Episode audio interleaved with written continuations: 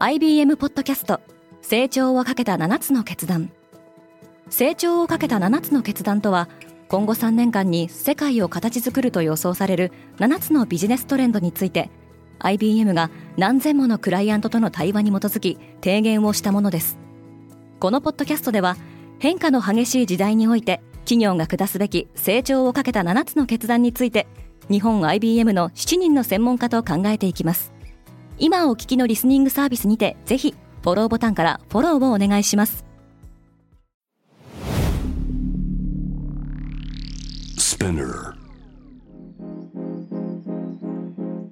おはようございます。平野真由です。10月6日木曜日。世界で今起きていること。このポッドキャストでは世界で今まさに報じられた最新ニュースをいち早く声でお届けします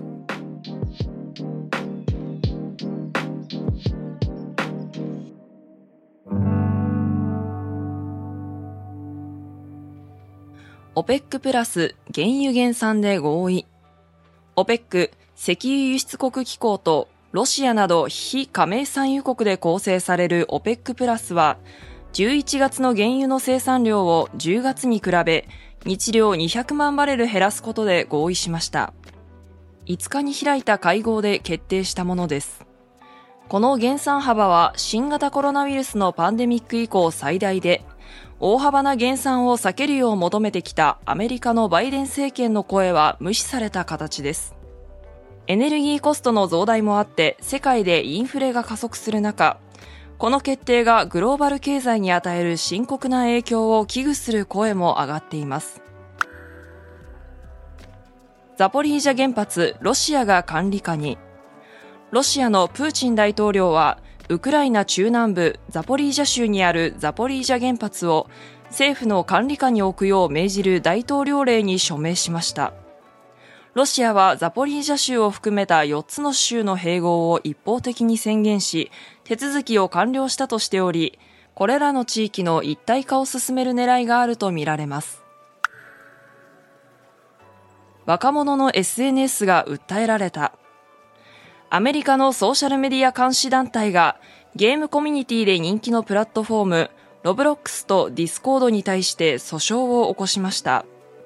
訴訟内容は両プラットフォームが成人男性による少女たちからの性的、金銭的な搾取を可能にしたとするもので、ダイレクトメッセージを通じたコミュニケーションがやり玉に挙げられています。ブルームバーグによるとアメリカではソーシャルメディアによって若年層がうつや摂食障害に苦しめられているとする訴訟が2022年だけですでに70件以上起きています。そのうち少なくとも7件が自殺で亡くなったユーザーの親が原告となっています。アップルのインドシフトが止まらない。アップルが AirPods などのヘッドホン商品の生産拠点をインドに移すようサプライヤーに要請していると日経アジアが伝えています。アップルは先週 iPhone の最新モデルの生産をインドで行う計画を発表しています。すでに旧型 iPhone のインドでの生産量は大きく伸びており、インド製 iPhone の輸出額は4月から8月までの5ヶ月間で10億ドルを超えたと報じられています。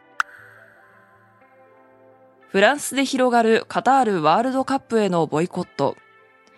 パリ市は11月にカタールで開催されるサッカーワールドカップで、市内でのパブリックビューイングを中止する方針を明らかにしました。開催国カタールでは、スタジアムや道路などのインフラ建設における移民労働者への人権侵害が国際問題に発展しているほか、テレビ放映権をめぐる買収疑惑も報じられています。フランス国内ではリール、マルセイユ、ボルドーといった各都市もパブリックビューイングの中止を決定しています。ロシアとアメリカと日本の宇宙飛行士が共に宇宙へ。NASA とスペース X は日本時間の6日未明、宇宙船クルードラゴン5号機を打ち上げました。日本人宇宙飛行士の若田光一やアメリカ、ロシアの宇宙飛行士ら4人が登場し、日本時間の7日午前に ISS 国際宇宙ステーションに到着する予定です。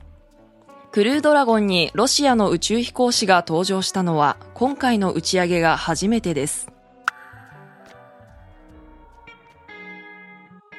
明日のニュースが気になる方はぜひ、Spotify、Apple Podcast、Amazon Music でフォローしてください。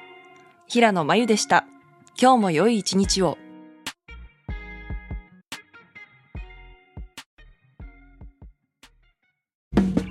リスナーの皆様より多くのリクエストをいただいている話題のニュースを深掘りしたエピソードを週末の有料版で配信中です